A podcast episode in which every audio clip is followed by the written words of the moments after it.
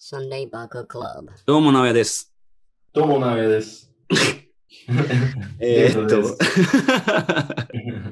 えー今週は3人でね、直哉2人とデイビッドでお届けできると思います。やかける2。えーっと、このパポッドキャストは、千葉在住のアメリカ人デイビッドと青森在住の日本人直哉が、バカげたトピックから物議を醸すトピックまで、それぞれのバックグラウンドから来る視点と、たまにゲストを交えながら日曜の夜にゆるく語り合うポッドキャストとなっております。ということで、今回が第12回目となりました。えー12月。12月じゃないよ。12回目。週1だからね。で、えーっとですね、今週はゲストなしでちょっとやりたいなと思ってます。うん。今週の、えーっとトピックは、うん。また、コブラ会に続いて、ネットフリックス関連になっちゃうんだけど、うん。えーっと、まあ、二つ用意してます。一つが、ソーシャルジレンマ。日本語のタイトルで言うと、えーっと、監視資本主義、デジタル社会がもたらす光と影っていうタイトルの映画。うん。ドキュメンタリーだね。そうね。まあ、ドキュメンタリーと、まあ、ドラマを織り交ぜた、こういう形式のは何て言うんだっけ？モキュメンタリーって言うんだっけ？違うっけ？いや、ドキュメンタリーだけど、うん。あの、一般人向け？なんていうの？見やすいように作ってあるあドキュメンタリそうね。見やすいようにドラマも織り交ぜながら作ってるドキュメンタリー。ー。うん。で、まあ大体1時間半ぐらいの映画だったんだけど、これがまあ約1ヶ月ぐらい前に、うんえっと、ネットフリックスから全世界同時でリリリースされて、うん。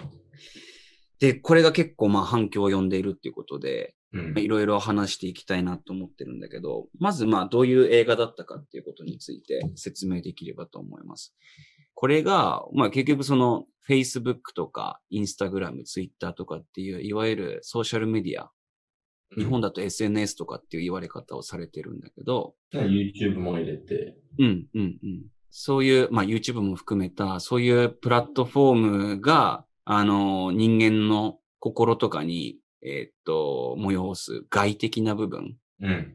もちろんそのソーシャルメディアの登場で人々がつながって、まあ便利になったっていう部分もあるんだけど、その光じゃなくて影の部分に、まあ主に焦点を当てて、うだね。うん、紹介してるっていう、まあ映画です。そうそうそう。で、これがね、まあ結構面白かったんだけど、まあ問題としてあるのは、その依存性とか、依存性っていうんだ。うん、アディクション。うん。まあ、あとは、まあ選挙に関することとかもね。あと、フェイクニュースとか、あと、 polarization polarization が一番大きい、ね。うん。うん、二極化。日本語だと二極化って言うんだけど、うんまあ、そういう、まあ問題とかを、まあなんでそういう風になってるのかっていうのが、まあ大体その、ね、AI とかうん。まあ。が、うん。アルゴアルゴリズムね。そう、アルゴリム。ズムが働いて、まあそういった問題が引き起こされてる。から、まあ使い方気をつけなきゃいけないよっていう問題提起をしてる映画だったんだけど、うん。デイビッドもこれは見たんだよね。うん。1ヶ月前ぐらい見た。うんうん。どういう印象を得た？まあ正直に言うと、うん。これを全部知ってた。もう。ああ。だからもう3年、4年前ぐらい、もう Facebook やめて、うん。あの、まあ、そのツイッターとかやったことないんだけど、うん。あの、4年か5年前ぐらい、もう、今でも結構流行ってるんじゃない？ツイッターは。でも、その流行りに落ちてない。これはね。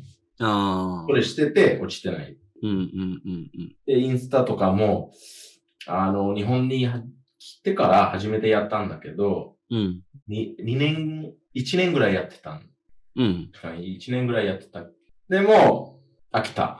飽きた。そ別にそういう中毒になるから、いや、あの、あきあ諦めたというか、やめたわけじゃなくて、もう、つまなくて、やめた。単純につまんなくなったからやめたんだ。うん、でも確かに Facebook は、やっぱり、あの、なんか、なんていうドキュメンタリー覚えてないんだけど、こういう、あの、今のソーシャルディレンマみたいなドキュメンタリーが、のようなドキュメンタリーがあって、それ見て、で、やっぱりなんか合ってるなと思った途端もうやめやめておくか。と思う？ああ、なるほどね。じゃあ、使い方としてはまあ、Facebook のサブ機能のメッセンジャーだけ使ってるメッみたいな感じ？センジャーだけ使ってる。うんで、理由はもあの、アメリカにいる友達とか、うん。家族、全みんな Facebook 使ってるから、うん。一番その連絡取りやすい方法だなと思ったから。うん。うん。うん。うん。なるほど、なるほど。で、もう俺が見てて思ったのは、まずその、使ってる媒体うん日本でもアメリカでももしかしたら一緒なのかなって思ったりしたんだけど、なんか、俺らの世代、30歳ぐらいになるぐらいの世代で、うん Facebook バンバン使ってる人ってそんないないよね、多分ね。まあでも、人によるよ。うん、まあ全体人が結構知ってるし、全体的に見て、なんか俺の印象としては、まあ仕事とかでそういう関わりがある人は、もちろん使ってるんだけ昔はそうど、だったね。うん、昔っていうかもう、あの、10年から5年前ぐらい、うん、その仕事で使ってた人がいたんだ。うん、うん。俺の兄とかね。ああ。でも今ってもうほとんど40代、50代のさ、うん。お父さん世代じゃない？まあ、年寄りっていうか、あの、40から60歳とか、うん一番使ってるし、一番やられてるっていうか、あの、うん。騙されてる？そうん、うの、ん、フェイクニュースとか、うん、うん、うん。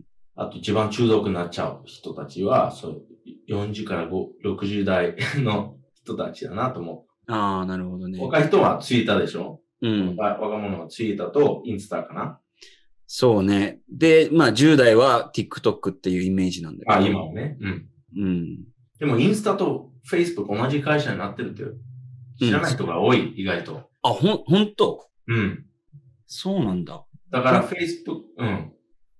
なんか俺は結構その仕事で、インスタグラムアカウントも一つ運営してるから、うん。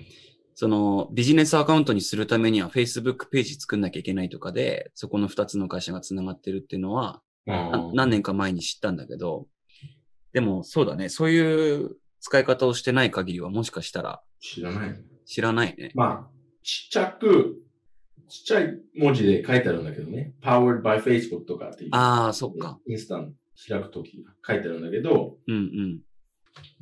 その前、ずっとインスタグラム、あの、Facebook と関係なくうん使った人がいたんだけど、今はもう Facebook アカウントがないとインスタ使えないっていううんうん。ことでしょ、うんうん。そうだ。まあでも、一番ショックっていうか、今、その TikTok って流行ってるでしょ？うん。でも TikTok と、あの、昔聞いたかもしれない。Vine って聞いたことある？ある。俺もアカウント持ってたね。どう違う？わかんないうーんと、俺 TikTok 使ったことないっていうか、見たことないし。TikTok の動画がたまにそのインスタグラムに出てくるのよ。広告とか。うんで、まあ俺はインスタ使ってるからわかるんだけど。うん。見てると、なんか TikTok はダンスしてる人が多いっていうイメージで、ダンス？うん。で、バインは、なんか面白いことをひたすら追求してるっていう。ええでそれだけ？それだけか。あとは、広告に出てくるやつと思うのは TikTok の方がエロいって思う。エロい。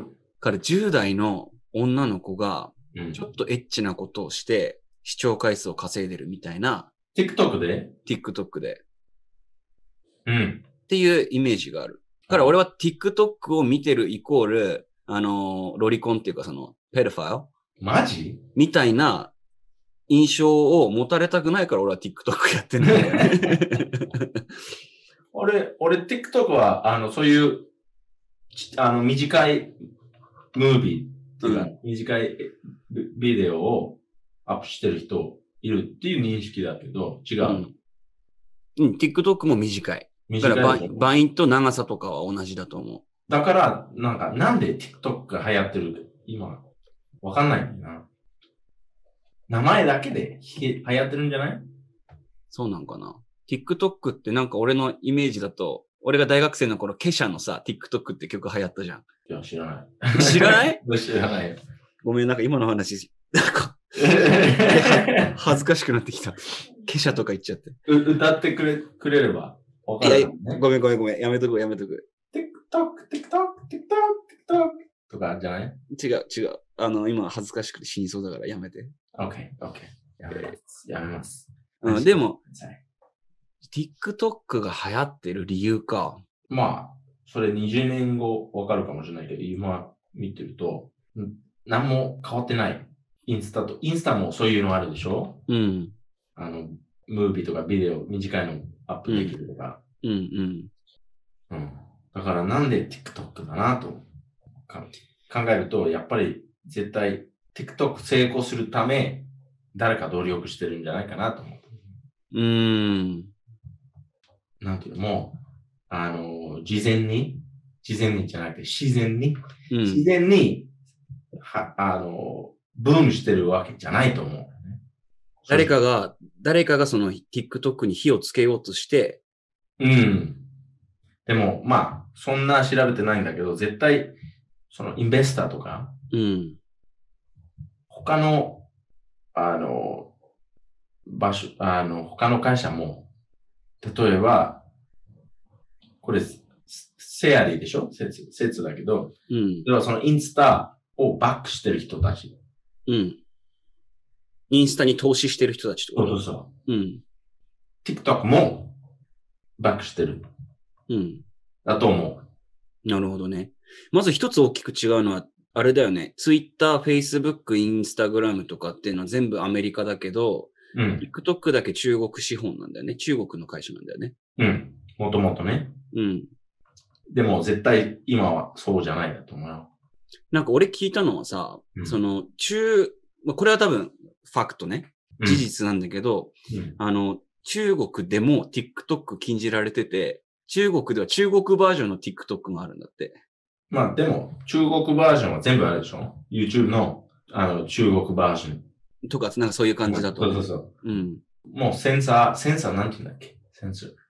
規制？規制？規制されるからね。うん。でも結局、まあ、またソーシャルデレマになっちゃうんだけど、うん。規制じゃないけど、同じけ、結果が同じじゃん。うん。もう見てることも決まってる？うん決められてる、アルカリズムに。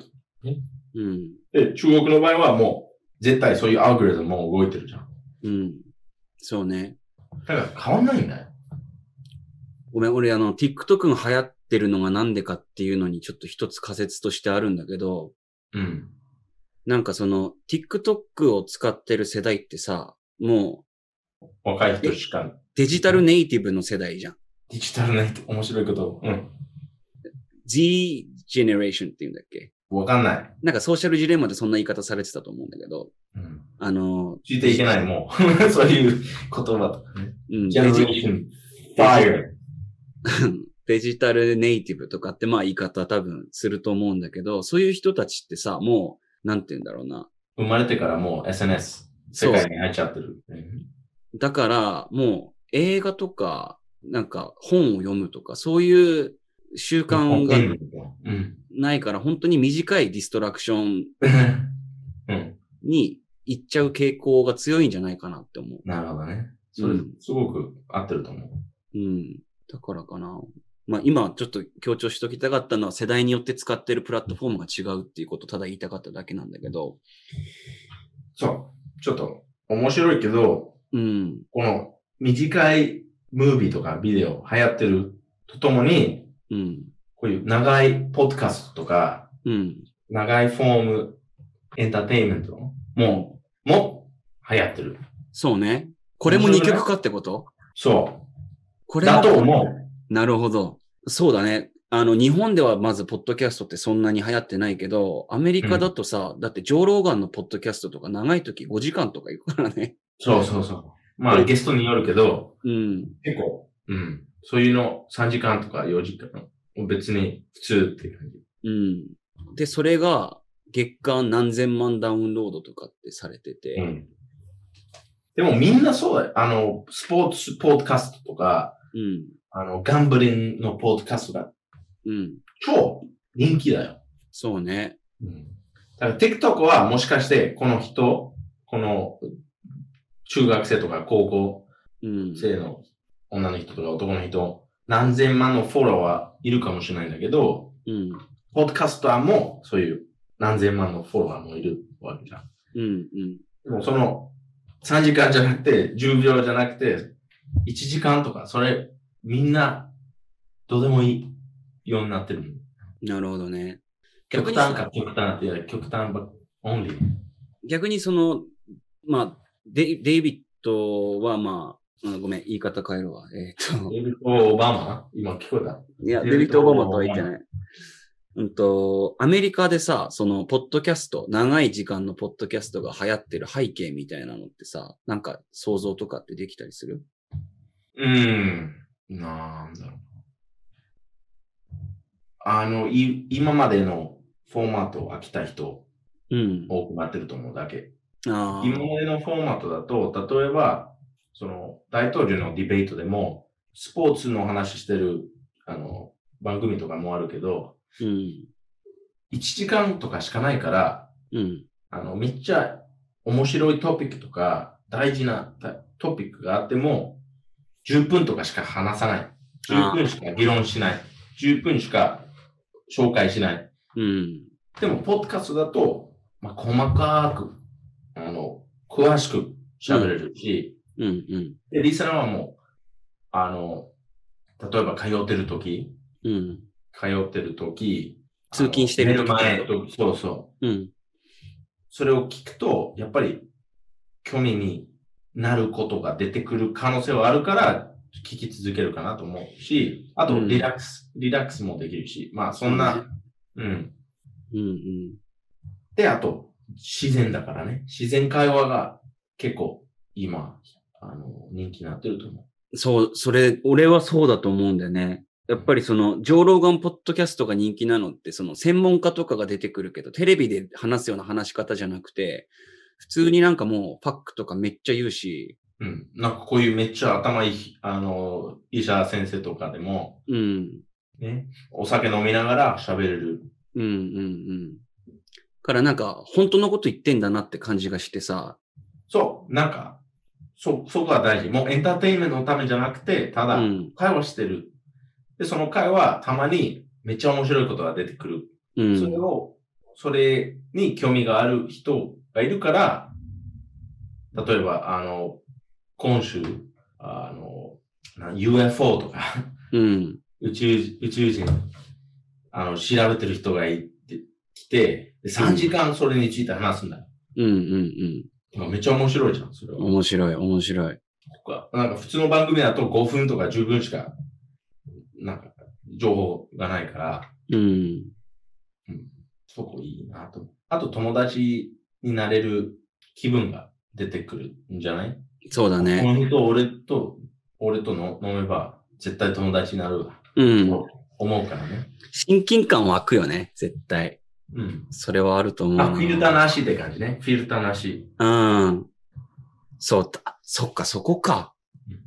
もう世の中のもの全部フィルターかけられまくってるから、その、ポッドキャストだけが唯一。監督がいて、そのメイクアップアーティストがいて、なん、これ言っちゃダメとか、これ言った方がいいとか、そういう、あるから、うん。メイクってわ、わかるわけ、うん。そうだね。でも、うん。だからそれ流行ってると思う。もう、今、今のままだと、つまないって気づいた人うん。が増えてるだけだと思う。なるほどね。日本語で言うと多分それ忖度がないっていう、言うと思うんだけど、覚えてな 何がない？忖度がない。忖度がに。うん。うーん。そおー。う。そうだね。まあ、ソーシャルディレマの話する？今、何分ぐらい経った？もういや結構経50分ぐらい。全然ソーシャルジレンマの話してない。で、まあうん。で、まあ、要は、ソーシャルジレンマの中で語られてたのは、その、AI が、AI、あとアルゴリズムによって、その、その人が好きなもの、みたいなのを AI が予測することで、いろんな広告を出してって、で、その過程で精度を上げていくんだけど、うん。その精度が高くなればなるほど、なんかもう、そこにいる時間が長くなっちゃって。依存性みたいなのも上がるみたいな。あとは、まあ、自分が好きなものだけにずっとフォーカスしていくから、最終的にそのバブルに、泡の中に閉じ込められるじゃないけど、うん。まあ、そのままバブルの中に閉じ込められる。うん、同じこと何回も聞かせられるから、うん、もう、そその方向しか行かない。その反対の意見とか聞かない。うん。聞く機会がない。うんうん。それがもううん全部自分の周りにある全てだと思っちゃうからってことだよね。思っちゃう。ううんん。もう心理的にそうなるんじゃない、うんだっ、て、あの、田舎にいる人、まあ、悪い、言い方悪いかもしれないけど、だからその田舎にいる人たちは、その頑固っていうか、もう伝統的すぎるじゃない？うん。その周りにせ広い世界がある。分かってないから。うん。自分と違う意見持ってる人多い。うん。自分と賛成してる人より違うと思ってる人が多い。こと分かってないというか気づいてない。なるほど。だからその物理的のバブルと、この新しい世界の、なんていうの、インターネットバブルっていう、うんうん。出てきてるわけだと思う。うんうんうん。なるほどね。あと、なんや、好きなものって言ったんだけど、うん。あの、ソーシャルディレマうんうん。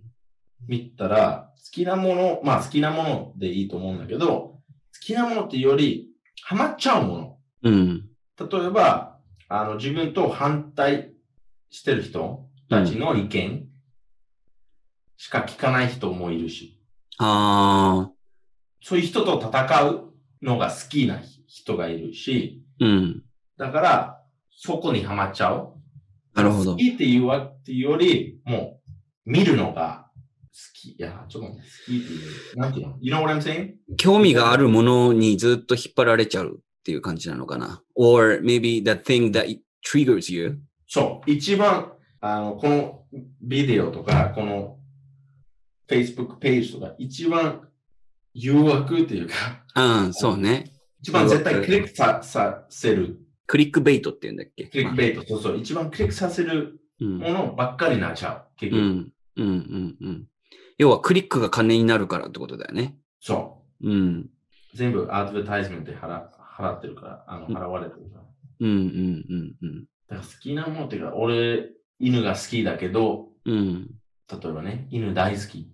うん、うん。だけど、ある日、あの、トラに食べられた犬のムービー見て、うん、で、最初から最後まで見た。うん。で、次の週、ライオンに食べられた犬のビデオ見出てくる。うんで、それも最後から、あの、最初から最後まで見て、うん。で、次の週も、いろんな動物に食べられた犬、ワニに食べられた犬のムービーがでビデオ出てくるし。え、それ実際あったの、デイビッド。いや、あの、犬じゃなくて、例えばそういうかわいそう動物うん、のムービーとかね、うん、うん、殺される動物とかね。うん。うん。あの、そう。で、それ、ちょっと少しずつ見見てて、で、やっぱり、俺、なんでこういうのを見てるの瞬間、瞬間があった。あの、感想し、感想の瞬間があって。何？その、自分ではなんで見てるかわかんないけど、もう見ちゃうってこと？止められないってこと？はい。はい。うーん。止められないっていうか、そう、止められないっていうか、ぜ絶対クリックする。あでも好きって言えないんだよ。それ、いや、見たくない。あ。うん、逆に。うん、うん、だけど、一回見ちゃって、二回目も見ちゃって、三回目も見ちゃって、結局、あの、最初の5、なんか YouTube とか開くと、最初の5ビデオは全部、そういうの、うん。ああ。結構、かわいそうな、いあの、動物とか、殺されるとか。そうね。俺もあったな。なんか、松井秀喜、わかる？マイフェイ松井秀喜の動画一回見て、もうそっからもう一日中ずっと松井秀喜ばっか見てるみたいな。そうでしょうん。そういうのあったからな。だだからやっ、ぱ、うん。うん。人それぞれ、その、その人のどういうものを見たかによって、人それぞれそういう、あの、サジェスチョン、そおすすめみたいなのをしてってるから、な、なんて言うんだろうな。うで、一番やばいことなんだけど、うん。ロケーションってわかるでしょ？ロあロケーション、まあわかるけど、あの、実際どこにいる？うん。ね。まあ、やっぱり GPS でトラッキングはできてるわけ。うんだから、日本にいるから、日本、日本人のビデオたまに出てくるんだよ。うん。これ、一回もクリックしたことないのに、うん。絶対出てくる。絶対。ああ。で、なんか、そう、俺もそれ一番怖いなと思ったんだけど、あれだよね。その、検索する場所によって出てくるものが違うっていう。違う。そう。そうそうそうそう。めちゃくちゃ怖いよね、それって。例えば、あの中で言われてたのは、グローバルウォーミングっていうふうに調べたら、その後に続く言葉が場所によって違って、そう、まあそれあうん。それがまあ嘘だとかさ、そうお、あの、アメリカとかオーストラリアだったら、グローバルウォーミングうん。だけ Google とか入れ、あの、記入したら、is fake とか、グローバルウォーミング、嘘。グローバルウォーミング、あの、その政府から、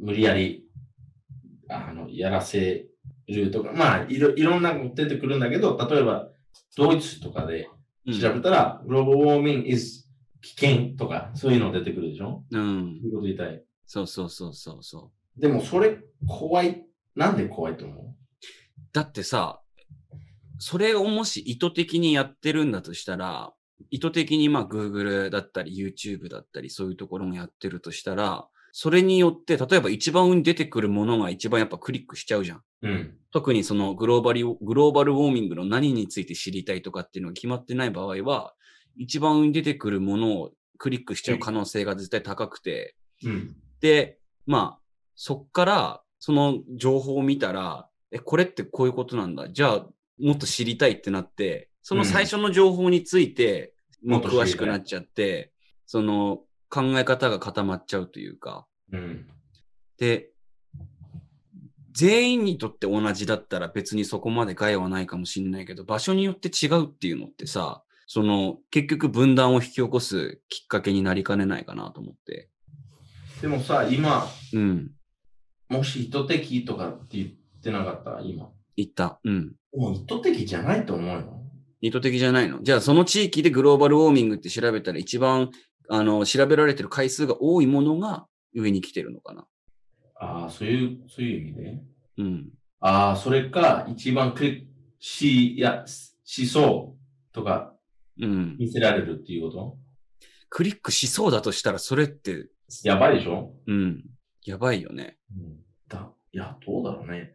わかんないんだけど、まあ、それも怖いだけど、あの、例えば、スマホを自分のな、あの、前に置いてて、うん。あのナイキの話して、うん。リボックとかその靴の話してて、で、次の日、例えばインスタ開いて、絶対そういう広告が出てくるとか、うん。っていうことは、そのマイク、あの、オフしてても、聞いてるわけじゃん。うん。そうだね。これが一番怖いだと思うからね。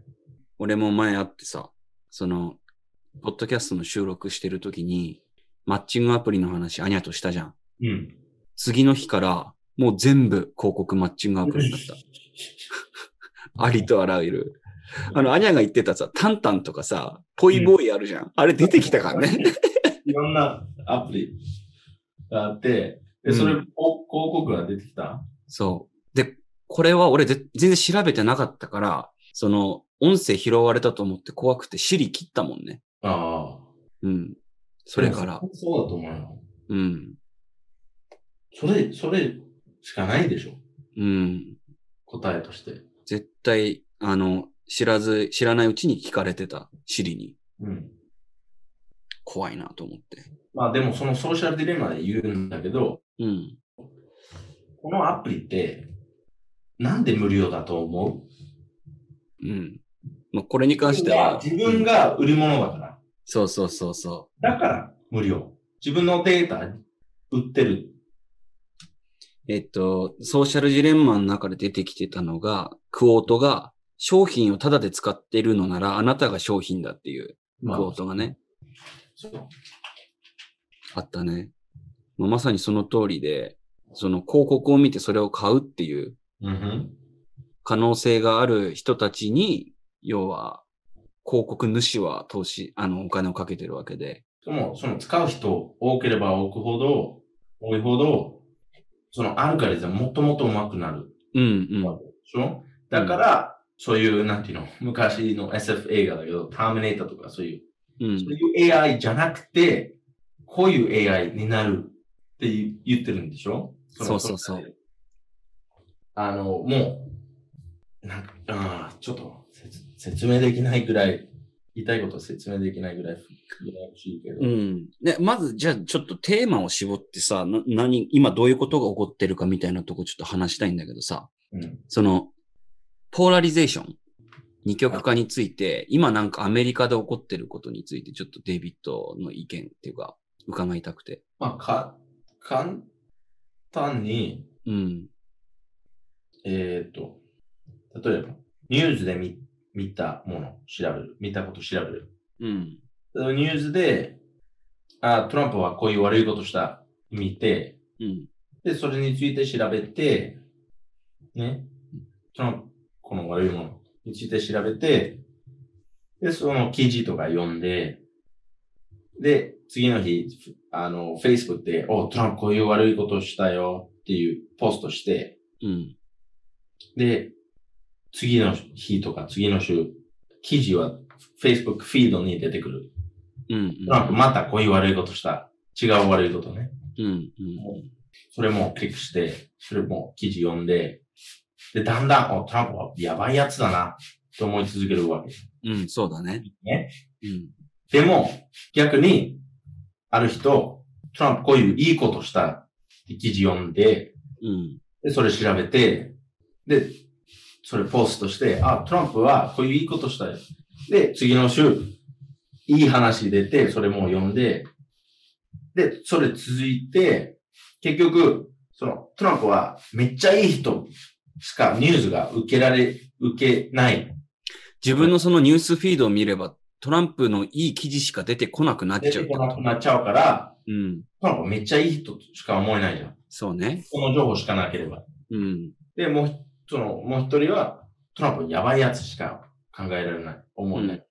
それしか読んでないから、その、グレーのエリアとか、うんた。まに、たまにこういう悪いことしてるんだけど、たまにいいこともしてるとか、そういうのは読まないから、うん。そういう情報が受けないから、だんだん固まっちゃう、その考え方ね。なるほど。で、一番クリックされるのが、うん。絶対その悪いかいい、黒か白、うん。うんいいか悪い。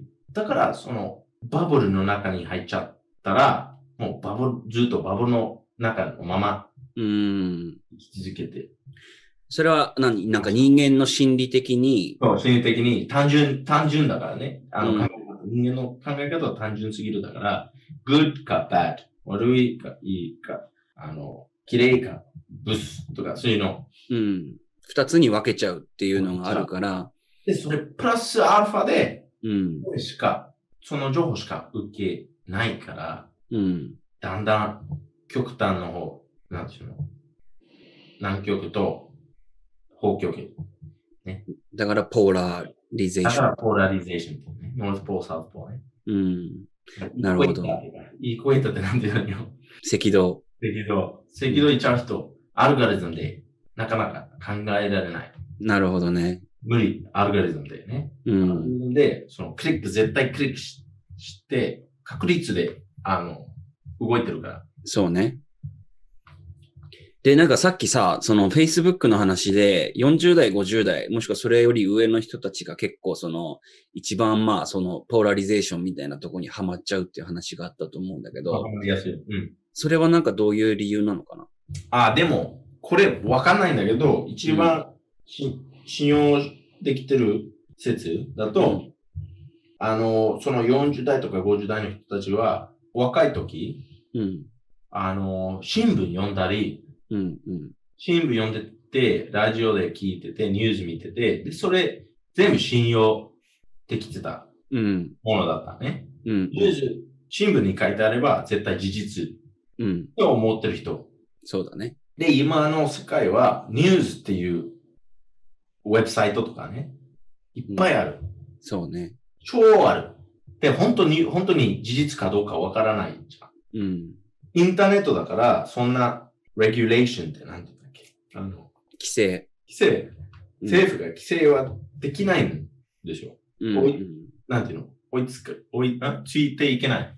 規制が追いついていかないんだ。うん。で、法律も遅い。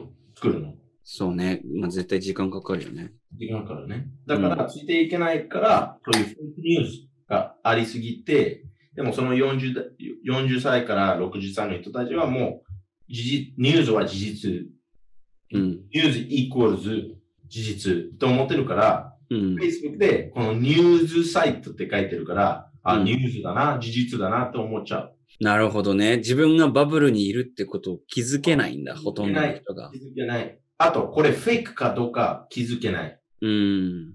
何が本当、何が嘘、区別ができなくなったわけうんうん。だと思う。で、若い人、俺みたいに全部疑う。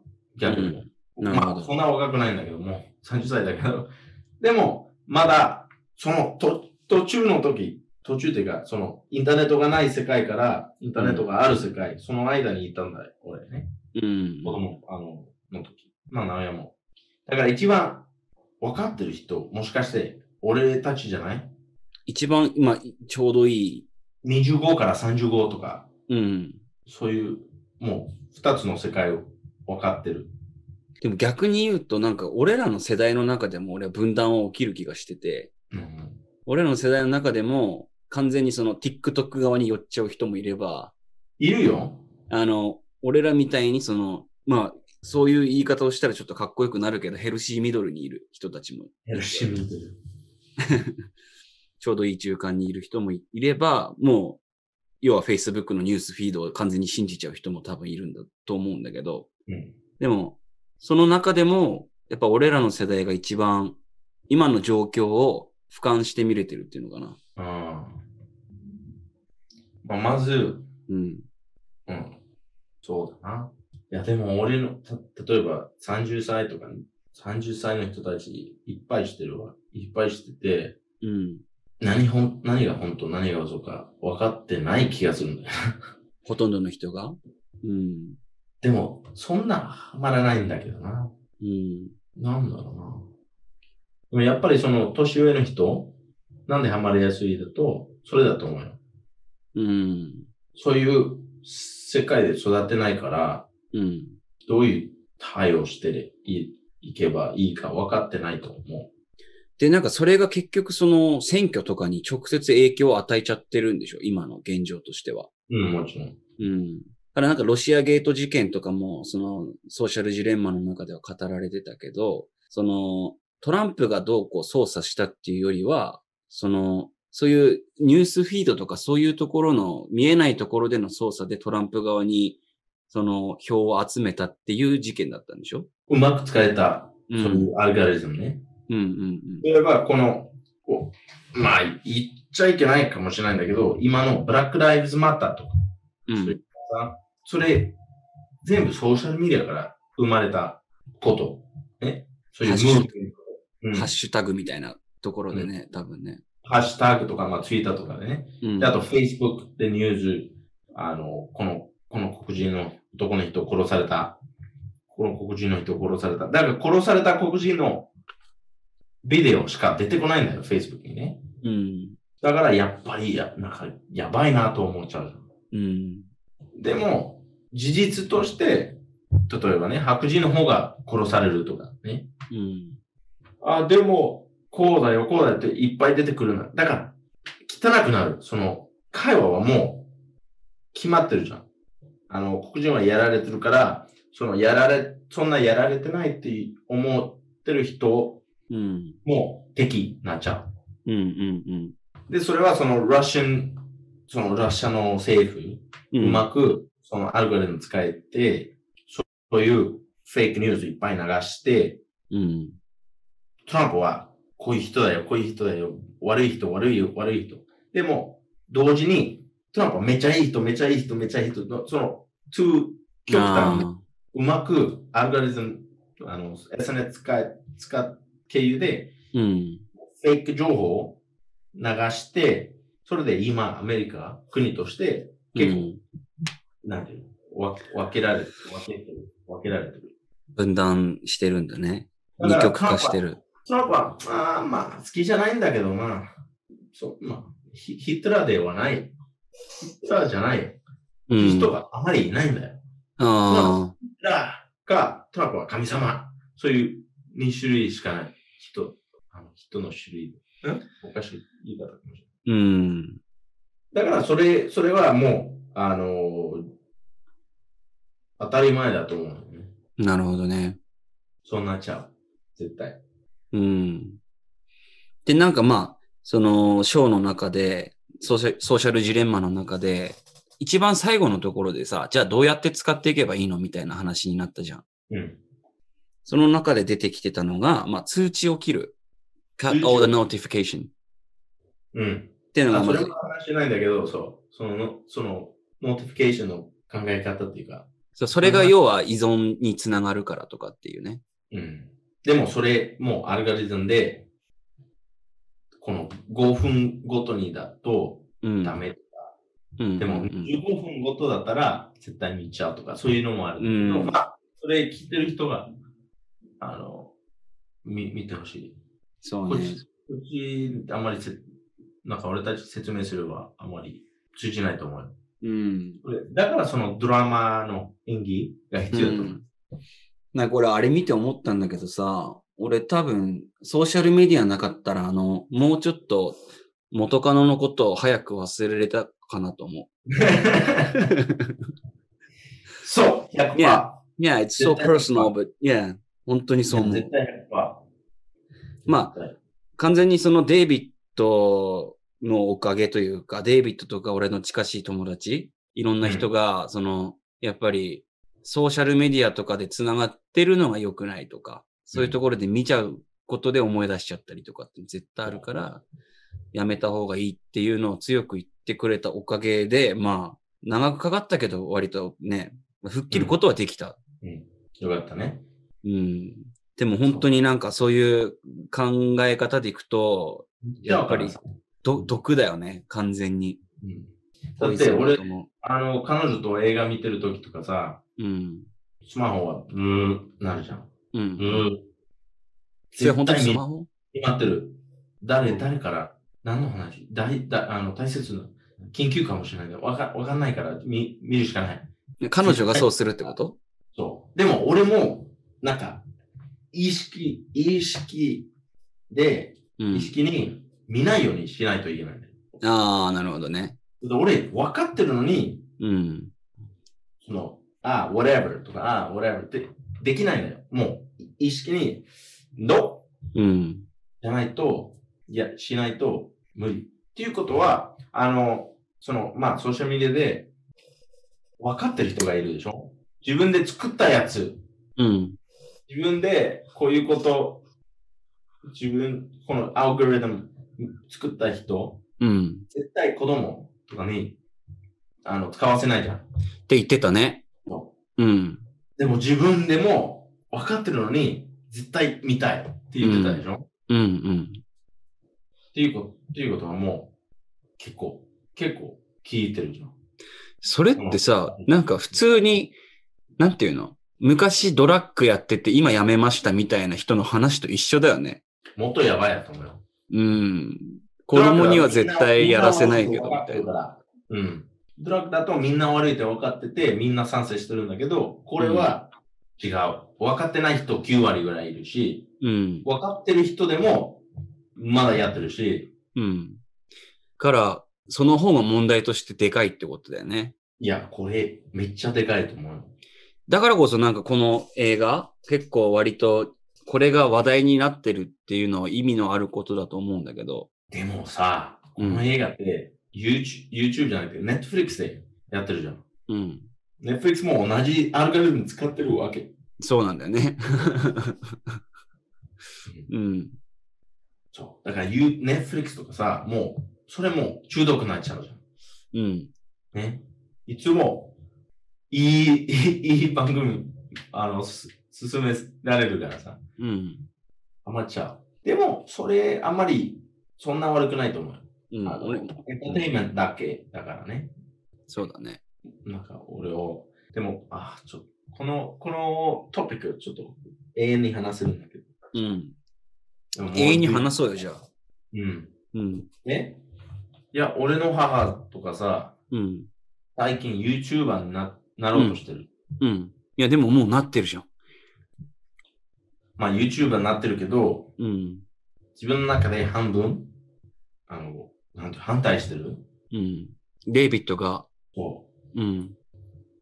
でも、半分をもう応援するしかないなと思う思う。ん。それはどういう気持ちからそういうふうに考えてるの？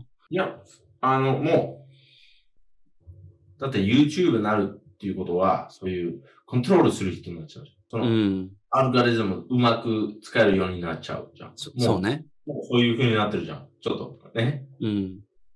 なんか、最初は15分のビデオ、今10分とかにして、で、そのか、あの、スクリーンショットが、面白そう、スクリーンショットうん。載せて、あと、全部フェイク。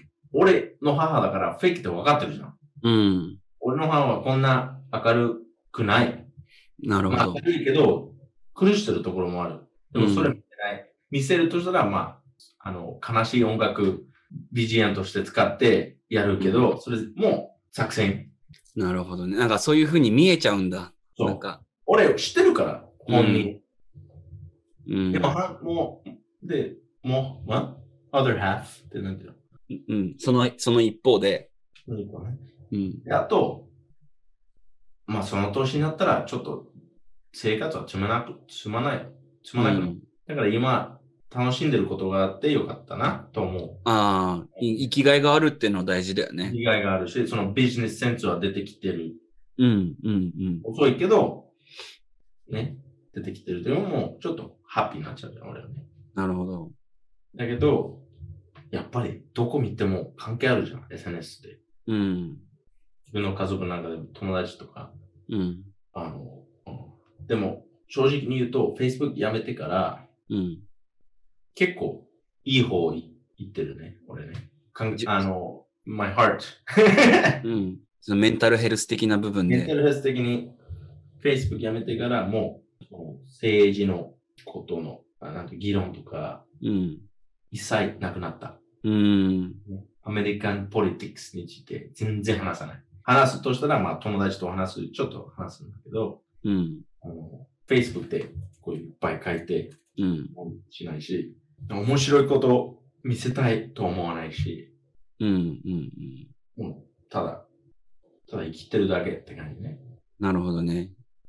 結構、日本で俺の友達、俺も含めてなんだけどさ、うん Facebook は多分ほとんどもう活動はしなくなったけど、それでもやっぱりその自分が今こういう生活してるよとかっていうのを自分のハイライトを見せようと思って、うんインスタグラムにストーリー上げたりとかっていうのはなんかすごい、俺も含めてやっててさ、うん。なんだろうな。自分でやってても思うし、人の見てても思うんだけど、なん、なんて言うんだろうな。その、日常を切り取ってるっていうよりは、自分が見せたいところ、うん。自分が、なんて言うんだろうな。見られたい自分を見せてる感。そう。うん。いいこと、いいことしか見せたくない。そう、なんか、そういうのが結構さ、伝わってきて、なんか友達の結婚式に行ったとかさ。うん。でもさ、いいことしか見せないと、みんな、自分の中で、うん。俺の自分の生活、直屋の生活よりつまないって思っちゃうじゃそうね。ん。ね。うん。あ、結婚式行ってる。俺結婚式行ったことない。友達がいないな。で、泣き出す。うん。ね。あ、めっちゃ美味しいもの食べてるな。俺ずっとカップラーメンだな。泣き出す。うん。だから、もう、いい、いいところ見せたいって分かってるけど、いいところ、いいところばっかり見せると、コンペティションになるじゃん。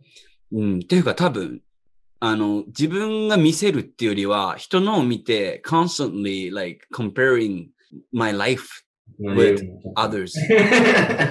う んその。全部比較してるわけ。うん。自分の、その人生と他の人の人生を常にその比較し続けるから、なんかそこで劣等感感じちゃったりとかっていうのは絶対あるんだろうな。絶対。だって俺、青森行った時、うん、ま。だ、この1年目、まだ Facebook ちょっとやってた時、うん。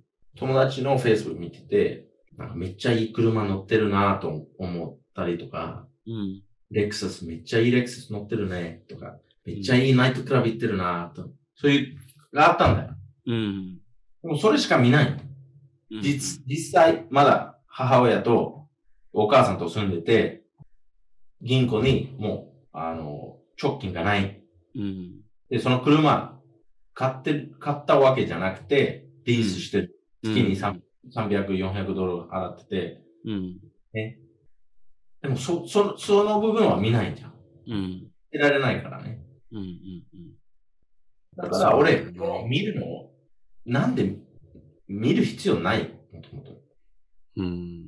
昔は、あの、久しぶり会って、あ、最近どう？あ、すごいよ、最近のいい仕事で来て、いい車乗って。あ、昔もあったでしょ？その、いいことしか話さない。うん。元気？元気だよ。本当は落ち込んでるけど、元気だよって言うでしょうん。だけど、今は毎日見てるよ。見てる。うん。毎日見てるし、みんないいことばっかりだから、やっぱり俺の生活、俺のライフ、なんかかけてるな、うん。思い始めちゃうから、絶対そう思っちゃうよね。だから、Facebook をもういらない。まあ、そのドキュメンタリーのおかげで、で、もう、その次の、もう使わないようになって。で、使わないことになって、うーん、maybe 1年前ぐらい、うん。もう一回ログインして、うん。Facebook フィードに行ったら、うん。ゴミばかりだなと思った。へえ。もう、政治の話しか、あの、ピラミッドスキームって言うんだけどな。ピラミッドスキーム？わかる？わかんない。なんかこういうめっちゃいい、あの、サプリメントがあるんですよ。ああ、ネズミ講か。30キロ痩せたよ。あの、もっと情報が欲しければ、自分の携帯に電話してくださいって。いうムウェイとかそういう系ね。そうそうそう。うんアムウェイとか。だからもう、そういう人がしか残ってないなと思ったんだよ。ああ、なるほどね。誰が見せられてるかわかんないじゃん。Facebook 決まってるから、それあるけど。で、そういうことしてる人たちに限ってさ、もう自分がいかにリッチかみたいな、なんか、プールサイドで写真撮ってみたりみたいな、なんかそういう写真すごい上げるじゃん。うん。で、なんか最近さ、そのすごい行き過ぎたサービスみたいなのがなんか話題になってるらしくて、それ聞いたのが、その、あなんだっけ、G5 だっけあの飛行機。うん。プライベートジェット。そうそうそう。偽物なんだけど、そのセットがあって、そこで写真撮れるフォフォトスタジオみたいな、うん。そういうのが今サービスとしてあるらしくて、うん。で、まあ、プライベートジェットから今降りてきましたみたいな写真。1時間いくらでそのスタジオ借りれますみたいなうんのがなんかあるらしくてさ、うん。うん。割と流行ってるんだって。本当かどうかわからないでしょ？いや、それがあるのは事実。No, no, no, I mean, その写真見たら、例えば、うんインスタで、あの、有名、有名っていうか、その、インスタグラムって言うんだっけ？インスタグラマーね。うん。なんか、例えば美人、美人のインスタグラムがいて、グッチのカバンとか持ち、持っててとか、そういう。でも、そのグッチのカバンもしかして、店で、ちょっと、持って写真撮っただけのわけ。うん。かもしれないとか、友達持ってるカバンをちょっと借りて、うん。写真撮ったとか、うん。それ本当か、本当かどうかわからないし、本当だとしても、なんでどうでもいいじゃん。うん。ねどうでもいいね。どうでもいいけど、やっぱ、常に見ちゃうと、常に劣等感を感じ続けちゃうよね。そういう人たちに対して。うん。人間としてはそう、その嫉妬っていう、うん。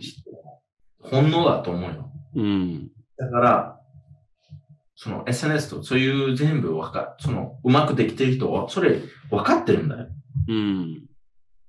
いつも彼女に言うんだけど、例えば、あの、ボーイバンドとか、そういう、あの、日本だと J-POP の AKB48 とか、うん。あの、嵐とか、そういう、あの、Pretty Boy とか Pretty Girls。うん。こういうイメージがあるんだけど、裏は全然違うでしょ。まあそうね。ね六本この、あ、木とかで可愛い遊びまくってる。るけど、毎日10人以上抱いてる。コカインしうん。で、あと、綺麗な、可愛いな顔しか見せない。同じだけど、みんなやってる。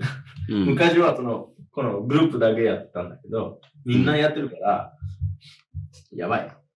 うん。人の性格も、やばい。絶対変わっちゃうよな あまり気にしないタイプ少なくなってる。まあ、まあでもその、ショーの中でお勧めされてたやり方としては、その、まあバブルに閉じこまらないために、うん。あの、例えば自分がレフトウィング寄りだとしたら、ちょっと右寄りの意見も聞いてみるみたいなのを気をつけてバランスを保つみたいな。これはまあコブラ会でも言ってたよね。バランスが。結局ね。コブラ会でも言ってたけどバランスがやっぱ一番大事だよねっていう。バランスが大事。うん。あとはまあ YouTube のおすすめ動画もあんま見ないようにした方がいいよっていう。もう YouTube とか、あといろんなもの、いろんなその SNS とか、あと、うんえー、Netflix とかでも、極力自分で探して興味あるものを見るようにした方がいいって言ってた。そうそうそうそう。それが大事。うん。あとはまあ自分にもし子供ができたら、まあ、15歳以下の子供には、あの SNS やらせない方がいいよっていうのを言ってたね。まあ、まだ見てない人は、とりあえず見てほしいなっていうのがまず一つと、あとその、まあ、極端な意見を聞いたら、まあその反対側の意見を聞くっていうのも、まあ一つ大事なポイントとしてあるっていうのをさっき言ったんだけど、あの、ソーシャルジレンマが出た後に、Facebook が、あの、What the social dilemma gets wrong っていう記事を出してるんですよ。うん。なんかその反対の意見そうそうそうそうそうそう。なんで、まあ、それもちょっと見てみるといいかもしれないです。はい。まあいいこともあるでしょ ?SNS とかね。うん。いいことも必ずあるんだけど、気をつけないポイントがあるから、それを気をつけましょそうだね。うん。で、まあ、今回はソーシャルジレンマっていうところを映画について話すっていう感じで始めたけど、結局いろんな、まあ、現代社会の問題みたいなところう。に、まあ話が飛んじゃって、でも、こういう問題について話す機会っていうのは多分これからもあると思うから、ずっと。うん。話していければと思います。ちょっとまとまらなくて申し訳ないけど、これで一応終わりにしたいと思います。じゃあ次のトピック。えーっと、次のトピックも、えーっとですね、俺のアルゴリズムが導き出した広告についてなんですけども、えーっとですね、インスタを見てたら、VR で英語学習っていう広告が出てきまして、マジ？うん。えーっと、ちょっと待って。いられへん。大阪の、大阪で今話、喋った。なんて言ったの今？信じられへんって言ったの？うん。で、まあ、その、そのサービスっていうのが、スマートチューターっていう、まあ、アプリっていうか、ソフトなんですけども、これはまあ AI と VR を駆使したビジネス英会話を学ぶ、まあ、ソフトのやつで、で、おまあ、概要を説明すると、結局その日本人って結構さ、英語話せるようになりたいっていうふうに思ってるけど、対人関係が結構めんどくさかったりとか、人と話すっていうことにストレスを感じる人がまあ多いっていう、そのなんか課題があるんだけど、でも AI だったら全然自然に喋れるでしょっていうので、生まれた AI。AI。うん。で、VR に出てくるその、まあ、人だよね。が、まあ、こういう話を振ってきたら、ひその VR のゴーグルの中の下のところに字幕みたいで自分は何て答えればいいみたいなのが出てきて、うん。で、まあ、そういう練習繰り返すことで、あの、英語力がアップしますよっていう、これ今、な、なんていうアプリ？スマートチューター。略してスマチュー。今回なるなるかな？ん？スポンサどうだろうね。まあ、スマートチューターの経営されてる方、もし聞いてたら、スポンサー、あの、大歓迎ですので、ー。うん。はい。よろしくお願いまあします。、うん、で、まあ、これを見て、今回、その、話そうと思ってたトピックを思いついたんだけど、その、新しい言語を学習するにあたって、まあ、いろんな方法があると思うんだけど、結局何が一番大事かっていうのを、うん。あの、まあ、ちょっとデイビッドと話していきたくて、デイビッドもアメリカで生まれて、スペイン語と、まあ、英語が喋れるっていう状カナ況。ダで生まれたんですが。あ、すいません。失礼しました。カナダで生まれて、まあ、アメリカでまあ、ほとんど過ごしてきて、うん。で、日本語あんまり喋れない状態で日本に来て日本語喋れるようになったわけじゃん。うん。で、俺もまあ育ってきた中でほとんど英語に、まあ普通の学校教育で接するぐらいしか接してこなかったけど、まあ今は割と喋れるようになったっていう中で、うん。いろんな英語の学習方法が、英語っていうかまあいろんな言語の学習方法があると思うんだけど、何が一番いいのかとか、なんかそういうのについてちょっと話していきたくて。うん。ちなみにデイビッドはどうやって日本語を勉強した？えー、勉強したっていうことは、何、漢字とか？うん。あ、でも今回はなんか話すスキルにうん。かまあ、それで、ややっぱり、あの、使う機会があったから、うん。使って練習できて、うんそ。の自然の日本語を聞ける環境の中にいたから、うん。うん。話せるようになったかなと思う。うん。環境か。環境だと思うよ。結局、うん環境だと思う。うんうんうん。あの、ずーっと、ずーっと学校で勉強してても、うん。ね、あの、やっぱりそのネイティブ、話し方、発音、使う言葉とか、うん。実際、その経験がないと、やっぱり会話でできるようになると思わない。なるほどね。でもなんかさ、今その、こういう新しいサービスとかが生まれてる理由っていうのは、多分その、そういう環境に身を置きたくても、仕事とか学校とかが忙しくて、そういう環境に身を置けないから、こういうサービスを使ってでも英語を学びたいっていう人がいて、うん。でも英語をばうん学び学びたいっていう、なんか英会話って話せるようになりたい人しか行かないでしょ？うん。なんか文法とかも分かってるはず。なるほど。うん。だからこの VR 英語なんちゃらなんちゃらとか、うん。同じだと思うよ。英会話と。ただ、AI でやるから、あまり役に立たないと思うよ。うん。人間じゃないから。なるほどね。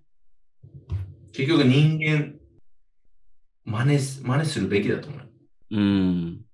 人間がどう話すかっていうところってことね。これ勉強してきた日本語だと、うん。女っぽすぎるから、うん。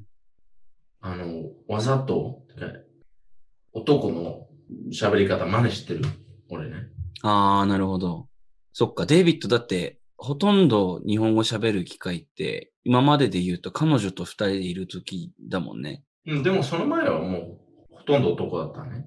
うん。青森行った時。なんかデイビッドに前言われてなんか面白いなと思ったのは、結構その彼女と過ごす時間長いから喋り方が女の子っぽくなっちゃうんじゃないかっていうのを気にしてて、うん。男っぽい喋り方を結構気にしながら勉強したっていうのを聞いて、うん。うんうんうん。やっぱりそういうのって人からじゃないと無理なんだろうね。その AI って、やっぱり、私はジョンです。あなたの名前は何ですかって絶対 AI は、AI っていうか、そういう BR 英会話だとしても、そういう、ちょっと、標、標標準っていうだっけ、うん標準語的な。標準語的かもしれないんだけど、やっぱりその標準一番使ってるの女の人じゃない？うん。なるほどね。まあでも、私はとかって言わないかもしれないんだけど、うん。私はってあまり言わないでしょ？そうだね。あ、いや、私はってう言ん。ってないでしょ？俺の前に。俺言ったことない。あの、whereas pussy の時だけだね。それのトランスレーションの時だけだね。あたしはって言ったの。あ、あまあ、女の真似してた。女のうん真似してた。でもなんか俺思うんだけどさ、なんか、学習方法っていうよりは、俺モチベーションが一番大事なんじゃないかなと思うんだよね。その環境に入れない人にとっては。その、環境入れない人？その、例えばだけど、俺がいよくいついつもその、こういう英語とか違う言語を学習するって時に考えるのは、その、相撲選手、うん。small wrestler そう from overseas うん。は、外国から来た相撲選手ってみんなその、日本語しか喋れない環境に身を置くわけじゃん。うん。だからみんなめちゃくちゃ喋れるようになるんだよ、日本語。でもそれモチベーションじゃないでしょ？環境じゃん。それは環境の話。うんでも、そういう環境に身を置けない人がどうやって勉強するかっていうふうに考えたら、もうモチベーションしかないと思ってて。いや、モチベーションだけじゃないんだけどね。モチベ、いや、やっぱり、もちろんモチベーションが必要だけど、うん。そのモチベーションの使い方が。で、俺、英会話やってた時、あの、教師やってた時、うん。毎日勉強してる人がいたんだよ。何人も。うん。英語を？下手くそだったね。発音とか、うん。あの、変な英語しか使わないやつが結構いたんだよ。うん。だから、モチベーション2割だと思うよ。2割。そうかないや、うん俺はその、まあ、モチベーション、言い方ちょっと変えると、例えば自分が好きなもの、そ自分が熱中できるもので、英語をま、英語っていうか違う言語を学ぶっていうのが、俺一番かなと思ってて。う。うん。そう。そう。でもそれモチベーションじゃないでしょ。それは、頭いい、なおや頭いいから、それ分かってるわ。でもそれ分かってない人が多いよ。例えば、この、くだらない、全然、誰も使わない英語うん。しか勉強してない人が多いと思う。あモチベーションがすごいあるけど、その、どういう方向行けば分かってない人。だんあの例えば、あの、なんだろうなんか映画とか、うん音楽とか興味があるから、そういう英語のあの歌詞、あ。うん。映画、あの、ドラマとか見てる。うん。で、それ見てて、まあ、日本語字幕つけてて、見てる、見てたんだけど、今もう英語字幕だけで、うん。なんとなくできてるでしょ。うん。俺、そこまで行ってないよ、日本語ね。ああ。俺、まだ日本語の映画、日本の映画とかあんまり見ないんだよ。なるほどね。でも、俺は興味ないからさ、そういう。さ俺が言いたかったそのモチベーションっていうのは、そのデイビッドと俺は結構出会った時点で好きな映画とか好きな、えー音楽とかうん。いろんなものの共通点があったんだけど、俺それについてその英語で話すっていう技術がなかったから、うん。俺それでデイビッドとそういう話をして、したいと思って、それで英語を頑張るっていうモチベーションになったんだよ、それが。でもそれ環境でしょ？それ環境なのか、あ、環境か。で喋る人がいたから、うん。一緒に喋ってくれる人がいたから、そのモチベーションができたんだけど、うん。やっぱりその環境がいない人、例えば英語できる友達一切一人もいないうん。人が多いじゃん。でも英語学びたい、英語喋りたい人。うん。だからやっぱり一番いい方法は、その環境を作る。うん。ね。だから、その友達できなかったら、じゃあ、英語の番組とか英語のドラマしか見ないようにして、うん。YouTube とかで英語の、なんと、いいろんなビデオを見て、それを真似する。うん。うん。まあ、変になっちゃうかもしれないけど、それから実際、その英語喋る人があった機会が来たら、ちょっと喋れる、あの、よ、あの、状況じゃないと、うん。無駄じゃん。そうだね。まあ、人によってその何が好きとかって多分違うと思うけど、例えば釣りが好きだったらさ、英語の釣りのチャンネルとか見ればいいし、そう。ね、そういう自分の興味持てるもので違う言語に触れていくっていうのが、俺は一番いいんじゃないかなと思うんだよな。うん。うん。だからその AI とか VR の英会話はあんまり変わらないと思う。結局同じだと思う。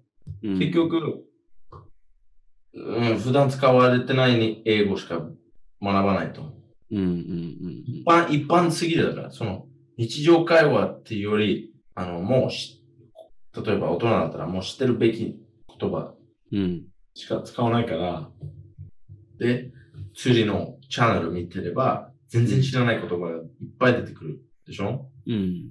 で、その知らない言葉が出てきたら、調べる。うんうん。調べてもう一回見て、で、最初見た時に2割しかわかんないんだけど、結局全部わかるように、モチベーションがあればっていうか、その興味があれば、うん。モチベーションが出るからね。そうだね。でも、やっぱりなんか一番いい方法はね、友達とか、あの、実際その国に1年とか2年住んでみてとか。うん。でもやっぱり、やっぱり言い過ぎるな、俺。やっぱり、やっぱりカウンターつける？やっぱり、やっぱり、やっぱり。じゃあ、やはりに変えようかな。やはり、日本、日本、あの、青森来た時、うん。周りの人何言ってるか分からなかったな。それは鉛がきつくてってこと？いやー、だってな、コンビニとか、うん。コンビニで使ってる言葉、一回も聞いてな、聞いてなかった。あの、聞いてなかったっていうか、勉強してなかった。ああ。こういう言い方があるって知らなかったし。お弁当温めますか？みたいな。そうんうんう。いや、いや、そんな、いや、それは分か分かったかもしれないんだけど、例えば、えっ、と、なんだっけ？忘れた。今思ってたんだけど。まあ、あレストランとかご来店とかって言うんでしょ？ああ、ご来店ありがとうございますね。うん。ご来店ありがとうございますとか、またお越しくださいとかね。言う言う言う。でもそれ全然わかんないじゃん。うん。何言ってるかわかんないし、いらっしゃいませとかわからなかった。ああ、その今まで勉強してきた中では学ばなかったんだ、そういう言葉を。それ一回も、うん。へえ。いらっしゃいませって言われたら、あ、こんにちはって。うん。まあ別にそれは合ってると思うけどね。まあ、合ってたけど、うんなんか言われてるから、こんにちは言おうかなと。ああ、そういうことか。でも今はいつも無視し無視してる。いらっしゃいませ。日本人っぽいね。うん、いいね、いいね。まあ、なんかそう、やっぱり環境うん。が実際その国に行くか、そういう人、そういう友達とかできる、できてから、でも友達っていうより、友達できない人がいるでしょ？うん。そういう機会がない人が多いと思うね。そうだね。だって、英語喋れる外国人は1%でででもいないでしょ？日本のその総人口に対して1%ぐらいってことね。うん。0.2とかパーセントとかになってるから、うん。0.8とか少ない。うん。機械の問題だと思うよ。だってヨーロッパ人はもう、こう、なんていうの、5言語、うん。4言語、4つぐらい喋れるでしょ。そうね。機械があるからさ。うん。やっぱり機械だな。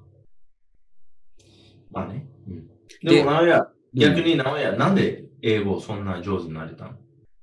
俺はやっぱ俺？デイビッドが、デイビッドがいたからだと思うけどね。いや、俺のおかげじゃないよ。いや、多分、俺、まあ、デイビッドがいたのがまず一つ大きな理由ではあるけど、でもそれスラングでしょ？スラング英語。うん。じゃあ俺多分、ちっちゃい頃の多分成功体験があって、小学校5年生の時に俺ミャンマー住んでたじゃん。ああ、そっか。うん。その時に、なんかあの、サッカー大会があって、うん。そのインターナショナルスクールと日本人の学校と、ミャンマー人の学校、あと、ミャンマーの、あのー、老学校っていうのかな？あのー、デフスクー？ル、うん。うん。人たちね。そう、の学校が集まって、で、選手先生あるじゃん。うん。選手先生で、日本語、英語、ミャンマー語、手話、全部やって、その時すごい褒められたのよ。誰が？俺が。あ、本当に？そう、すごい、全部、すご、すごいね、みたいな感じでめちゃくちゃ褒められて、俺その時のなんか体験からなんか、新しい言語を学ぶってことに対してすごいオープンになってて。これは俺が得意なことなんだなって。うん。そっからまあ、まず抵抗がなかったのが一つ大きくあって、うん。であとはまあ、アメリカの文化がとにかく好きだったんだよね。ずっと。でも文化あんまりわかんなかったでしょ？子供の頃。あの、中学校ぐらいから音楽やり始めて、うん。あまあ音楽から、音楽から広がったってことね。うん。でもやっぱり、長屋と俺も、一番、いや、一番じゃないけど、あの、教養？うん。ことだけど、間違えてもどうでもいいっていう性格。ああ、そそれあるかもな。なんかまあ、俺ずっと日本語で喋ってるけど、なんか政治の話とか、うん。やっぱり、やっぱり、言っちゃったね。で、やはり、あの、もっといい言い方があるでしょ？絶対あると思う。な日本語があるんだけど、うん。とりあえず、伝われば十分だな、と思えば、うん。その、まあ俺、俺の意見だけど、その、パーフェクト英語でき、でき、やりたい、あの、パーフェクト英語じゃないと喋れない人が多いと思うよ。ああ、なるほど。間違えるの恥ずかしいとか、うん間違えるの、あの、怖い、思ってる人がいるか、多いと思うよ。でも多分だからこそあれなんじゃないの ?AI とか VR とかを使って、人相手じゃなかったら間違えるの怖くないみたいな考え方もあるんじゃないのかな。いや、でも、いや、も問題は、うん。それから逃げようとしてる。それが問題。なるほどね。なるほど、なるほど。あの、ほん、本当っていうか実際の人間があったらうん。どうなる？Not about the way they speak, it's about the mentality behind. 考え方。考え方っていうか、もう、他の、他のというか違う言語で話してることだけで尊敬されるから、うん。そんな気にしないことだと思うよ。ああ、なるほどね。なんか、その相手、絶対ネイティブって、わと思ってないわけじゃん。うん。だから、パーフェクトじゃなくても、どうでもいいじゃん。うん、うん、だって、ネイティブでも間違える。うん。まあそうだよね。ネイティブジャパニーズでも漢字書けない人が多いし、うん。ネイティブジャパニーズでも、あの、なんとかになりますって言うんだけど、でございますじゃなくて、になりますとかで言うじゃん。言うね。だから、そんな文法とか合ってるかどうかより伝わればいい。十分だよ。う。っていうん考え方じゃないと上達できないと思う。なるほど。じゃあ多分俺そこなんだな。そうだと思うよ。だから、うん間違えるでしょ？なんかめちゃくちゃ間違えてると思う。俺も。うんだけど、大体、英語でも話できるし、英語ででも話できるし、日本語でも話できるし、俺、知らない言葉があれば、違う言い言い方してみるけど、なおやまあ英語分かってるからたまに、あこれ日本語で何て言うんだうんショートカット取れるんだけど、普通の日本人だったら、別の言い方探す。うん。そのスキルが必要。で、そのスキルがあれば、少しずつ上達できると思うよ。う誰でん。なるほどね。いや、やっぱりその、性格も関係あるし、うん。ね、usually outgoing うんう Japanese んの方が英語がうまい。そっか。そこまで考えなかったな。なんか俺その人のモチベーションとか、なんか何が好きとか、どういう人に合った学び方があるとかっていう風な考え方でしか思ってなかったけど、そもそものメンタリティ、間違ってもいいんだっていう風に考えるっていうのはもしかしたらすごい大事なのかもしれないね。うん。うん、で、ダサいかもしれないけど、失敗しないと学ばないっていう考え方じゃないとダメ。失なるほど。敗する。Maybe 一番いい先生。失敗が一番いい先生かもしれない。デイビッドからクオートが出ました。えっと、T シャツ作ろうと思います。失敗が一番いい。いいね。な、何の音？えー今、クラシックみ聞いてた。お風呂が沸いたって？いや、あの、クラシック聞いてたから。いや、まあ、結構まとまったんじゃないかな 今の話も。デイビッドんちのお風呂もちょっとあなったことですので、えー今日のやつはこれぐらいにしようと思います。そういうことか。うん。お風呂、お風呂で終わり。いいね。これからお風呂入んの？いや、俺じゃないよ。あ、彼女が？彼女は。あなるほどね。OK。俺わかりました。じゃないし。えデイビッド風呂入んないの？まあ、シャワー浴びるんだけど。えっと、風呂、風呂は、な、な。いや、訳さなくてもいいか。うんえーっと、じゃあ、まあ、今週はこれぐらいにしようかと思います。で、ちょっと先ほど連絡が来たんですが、うん。来週はですね、サンデーバカクラブ初の女性ゲストをお迎えできるかもしれないです。ということで、うん。期待感をちょっと高めつつ、えーこの辺にしようかと思います。えーっとですね、この内容は、えーっと、Spotify、ポッドキャストでお聞きいただけます。で、これからね、ちょっといろいろマーケティングっていうのかな、配信の方法も考えていきたいなと思ってるんですけども、一応ご意見、質問は、えー、インスタグラムアカウントサンデーバカクラブ、sunday, B-A-K-A-C-L-U-I。あ、間違えた。えっ、と、え ?S-N-D-Y-B-A-K-L-C-U-B だ。までお お問い合わせください。ということで、まあ今週もお聞きいただきありがとうございました。ありがとうございました、皆さん。皆様。どうでもいい。嘘嘘。おやすみなさい。タコライス一つください。